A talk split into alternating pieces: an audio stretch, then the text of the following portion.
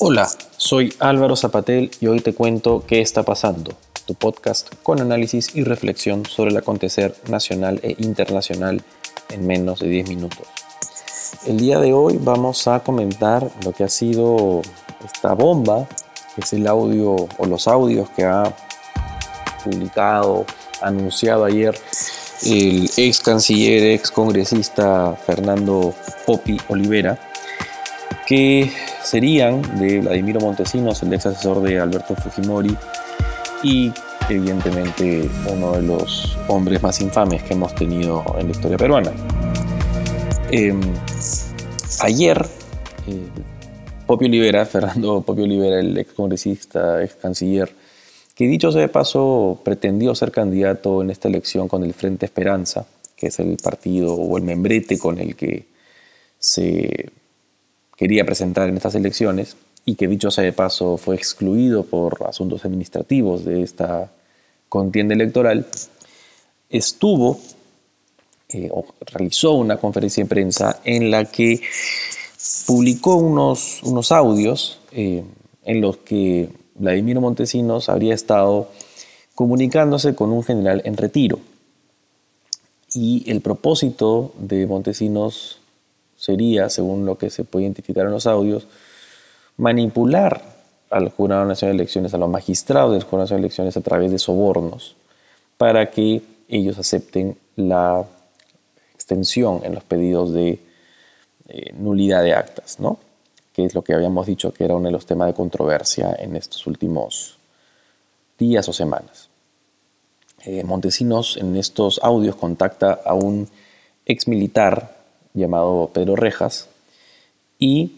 eh, en estos audios eh, Montesinos le indica a este señor Rejas que su perspectiva, su visión sobre el, resultado electoral del 7 de junio es que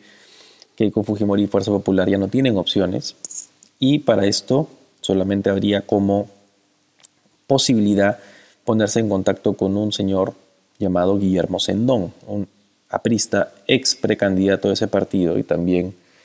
de otras agrupaciones como la Antorcha de Todos por el Perú. Em, Rejas, dicho sea de paso, es quien ya, eh, llama y realiza estas grabaciones, es decir, Montesinos es boicoteado por su contacto. Em, y en una de estas llamadas, Rejas contacta con este señor Sendón y em, coordina la posibilidad de que se pueda entregar un millón de dólares, bueno, un palo se dice, que sabemos coloquialmente es un millón de dólares, a tres magistrados para que estos puedan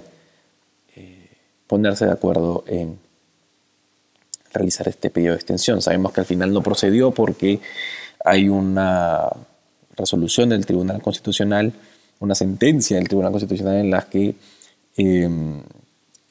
eh, digamos, no permitía que se realizara o se aceptara esta extensión. También hay un audio de este señor Rejas con Kenji Fujimori,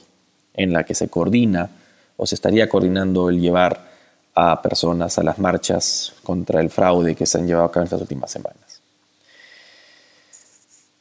Sabemos que Vladimiro Montesinos es un actor muy trascendente en la historia peruana reciente, trascendente por sus delitos, crímenes y su presencia negativa e infame en la historia política peruana en los últimos 30 años. Está preso hace 20 años, de hecho, un día como ayer, un día como el 24 de junio del 2001, fue capturado en Venezuela, o sea, cumple exactamente 20 años detenido preso, mejor dicho, preso, condenado, Montesinos. Y,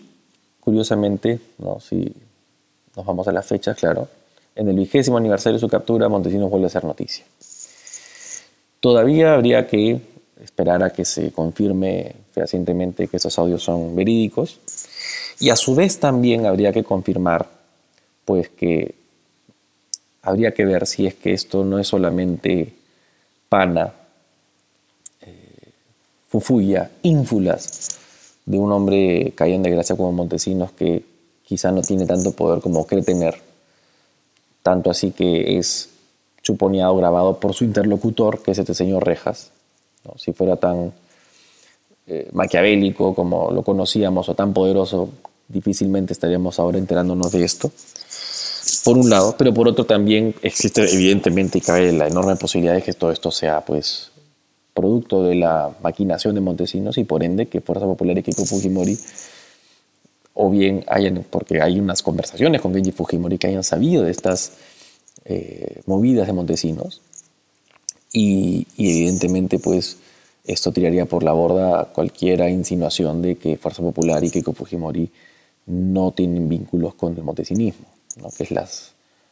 rama más putrefacta de la criminalidad política peruana. Entonces hay de esos dos escenarios. Eh, ahora bien, los audios son posteriores al 6 de junio, es decir, que si es que Montesinos, al menos de lo que se entiende ahora, tuvo algún rol, y este rol está debidamente comprobado, identificado y vinculado al Fujimorismo, este, de lo que se ve y de lo que se sabe, habría sido posterior al 6 de junio. Es decir, aparentemente Montesinos habría, se habría activado, se habría despertado, habría querido intervenir una vez que Keiko Fujimori aparentemente no hubiera conseguido la victoria en las urnas, propiamente. Esto no nos permite decir que no haya sido pues, una posibilidad que Montesinos haya estado detrás antes. Pero por lo pronto, lo que sabemos es que en todo caso, si es que se involucró, se involucró posterior a eso. Evidentemente, esta es información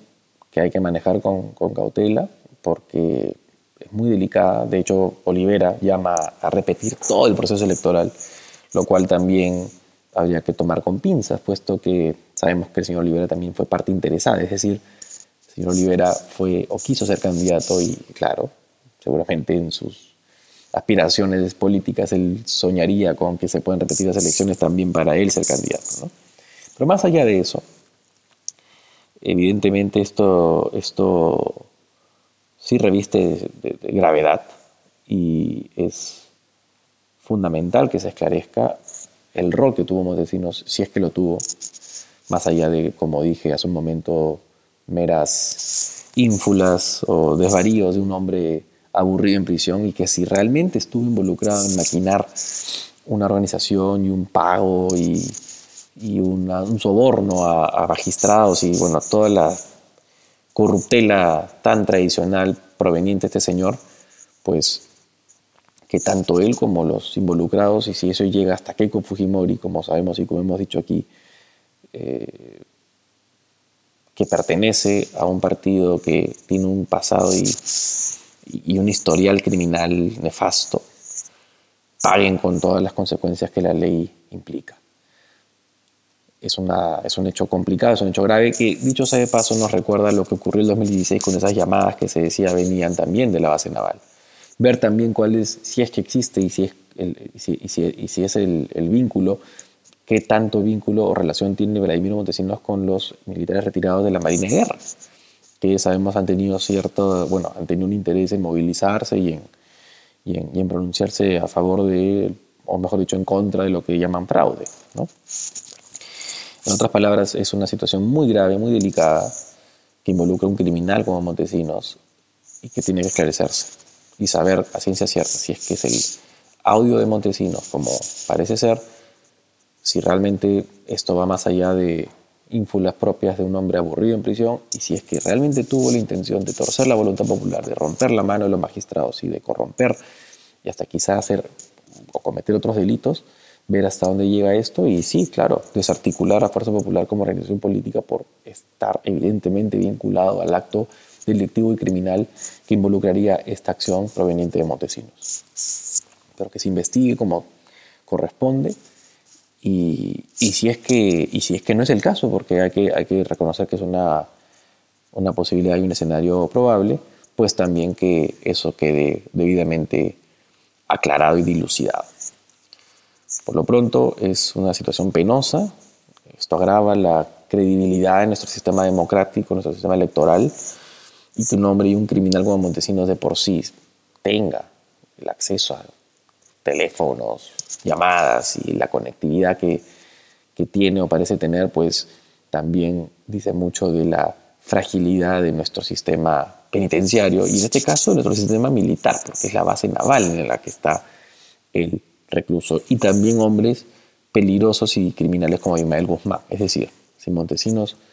tiene esa salida, ¿por qué no pensar que también lo pueden tener otros criminales desde la base naval? Es algo muy delicado. Así que corresponde investigar con, con, mucha precisión, con mucho ahínco y que esto se resuelva lo más pronto posible y, que, y, si, que, y si ese es el caso, que Montesinos y los involucrados, si esto llega hasta la misma que Kiko Fujimori, paguen las consecuencias. Es lo que corresponde. O si no, que quede aclarado el real contexto de esta llamada, si es que también fue de Montesinos o también si es que esto no es solamente verborrea de un hombre en prisión hace 20 años y si es que esto trascendió o no de lo que fue esta llamada con este ex militar retirado Rejas.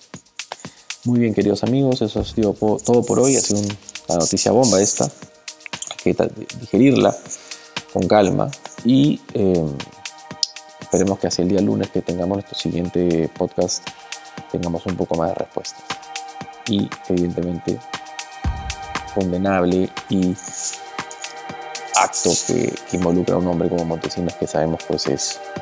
un criminal eh, con todas sus letras. Que estén bien y que tengan un buen fin de semana. Ya nos conectamos. Chao.